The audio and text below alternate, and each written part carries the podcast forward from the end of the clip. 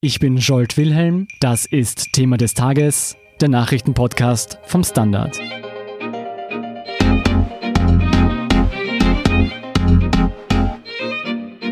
Bei den deutschen Landtagswahlen in Sachsen und Brandenburg konnte die weit rechtsgerichtete Partei AfD stark zulegen. Ein Ergebnis, das viele Beobachter kommen sahen. Wie es zu diesem Rechtsruck in Ostdeutschland kommen konnte, wie es nun weitergeht und was das für die deutsche Politik insgesamt bedeutet, erklärt Manuel Escher, Außenpolitikredakteur beim Standard.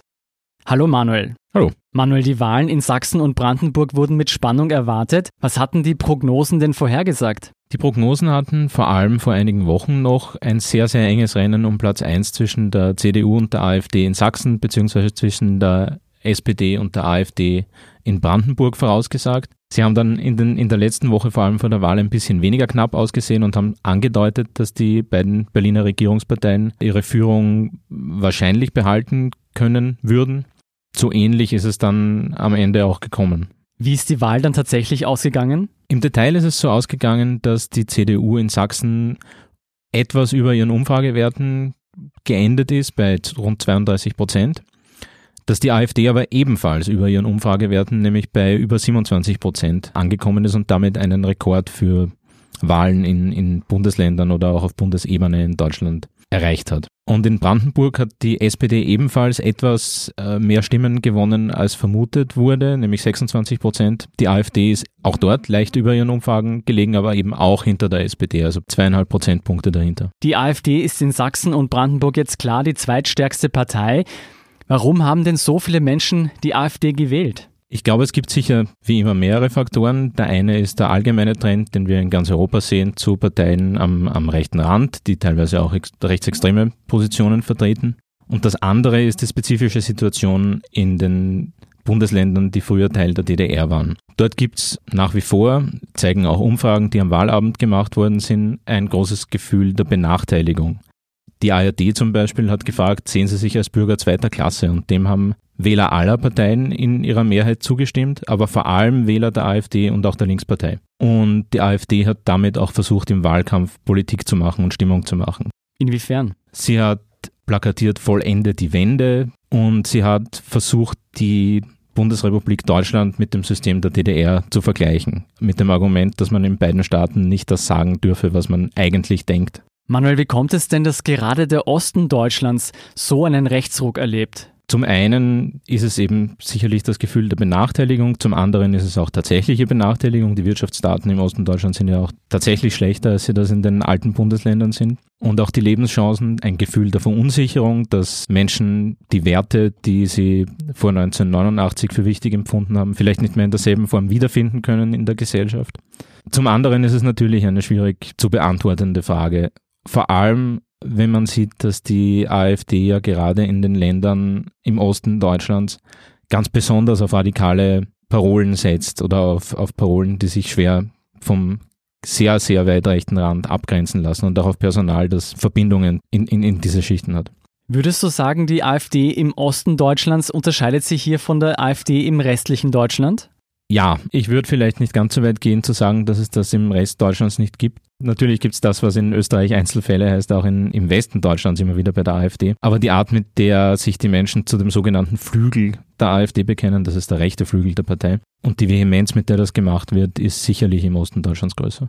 Und führt auch zu in, innerparteilichen Diskussionen. Inwiefern ist denn der Gewinn der AfD dem Versagen der CDU und SPD zuzuschreiben? Ich tue mir persönlich immer ein bisschen schwer vom Versagen der Großparteien zu sprechen, denn tatsächlich steht ja Deutschland in vielen Bereichen nicht schlecht da. Aber es ist ganz sicher so, dass der Erfolg der AfD und der Eindruck, eine Partei wählen zu müssen, die gegen dieses System im Ganzen steht, auch damit zusammenhängt, dass es den Großparteien, den Regierungsparteien nicht gelungen ist, den Menschen das Gefühl zu geben, dass sie sich auch in ihrer Politik wiederfinden. Manuel, was ist eigentlich mit den Linken passiert? Die Linke galt doch gerade in Ostdeutschland lange Zeit als die Protestpartei.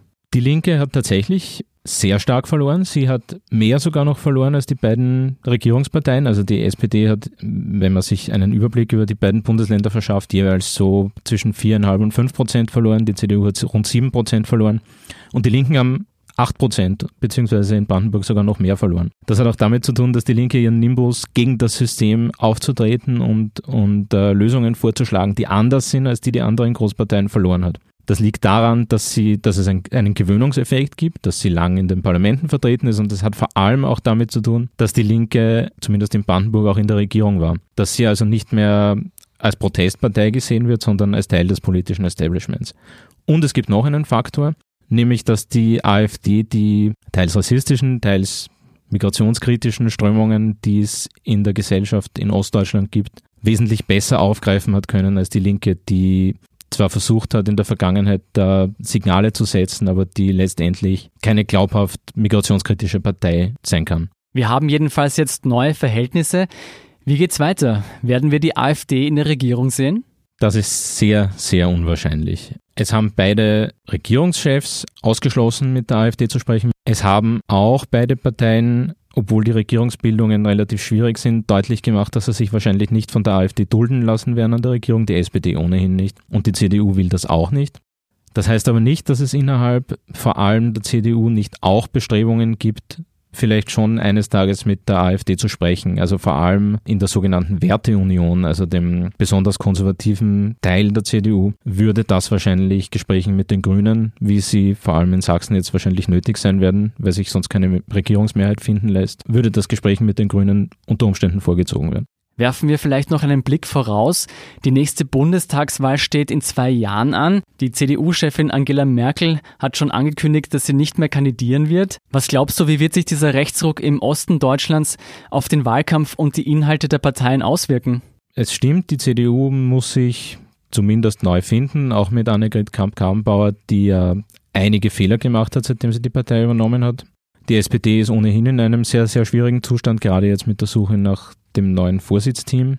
In der CDU ist es schwierig zu sagen, inwieweit man sich rechteren Themen, rechteren Strömungen anpassen wird. Es gibt nach wie vor relativ laute Stimmen am Rand der Partei, die dieses Mantra, dass rechts von der CDU kein Platz sein soll, also so wie es ansonsten das Motto der CSU in Bayern vor allem ist, die das betonen. Andererseits muss man dazu sagen, dass Versuche, das in Politik auszugestalten, so wie es Innenminister Horst Seehofer in der Migrationsfrage versucht hat, dass diese Versuche eher im Sand verlaufen sind und in der CDU eher den Eindruck hinterlassen haben, dass man damit erst Rechtsstimmen verliert. So betrachtet ist dieser Flügel und sind diese Gedankengänge im Moment ein wenig geschwächt. Siehst du angesichts der politischen Entwicklungen in Deutschland eigentlich Parallelen zur Situation in Österreich? Es erinnert vielleicht ein bisschen an die Situation in den 1990er Jahren, wie die Großparteien sich auch zumindest weitgehend noch stark von der FPÖ abgegrenzt haben. Es erinnert auch ein bisschen an die Zeit nach der schwarz-blauen, also nach der ersten schwarz-blauen Koalition, als äh, ähnliches versucht worden ist. Und es ist sehr schwer zu sagen, ob sich die Situation in Deutschland vielleicht doch in einigen Jahren in eine Richtung entwickeln kann, in der entweder eine der Großparteien stärker nach rechts rückt oder ob man eine Art des Umgangs mit der AfD findet, wie sie vielleicht den Großparteien, den früheren Großparteien in Österreich nicht äh, mit der FPÖ gelungen ist. Oder ob man am Ende vielleicht doch daran scheitert, die AfD rechts außen liegen zu lassen. Vielen Dank, Manuel Escher, für diese Einschätzung. Bitte gern. Wir sind gleich zurück.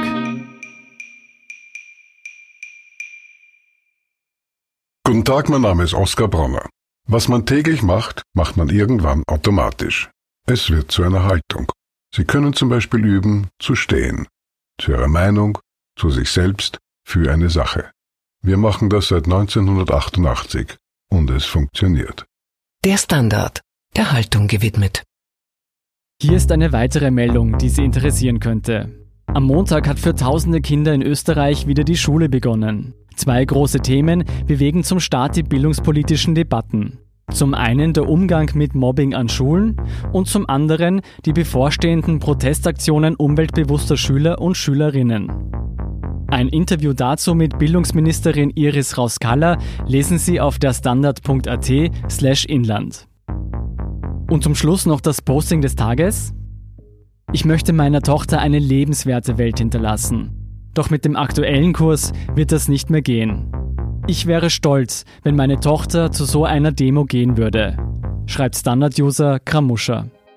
Das waren die Themen für heute. Ich bin Jolt Wilhelm vom Standard. Baba und bis zum nächsten Mal.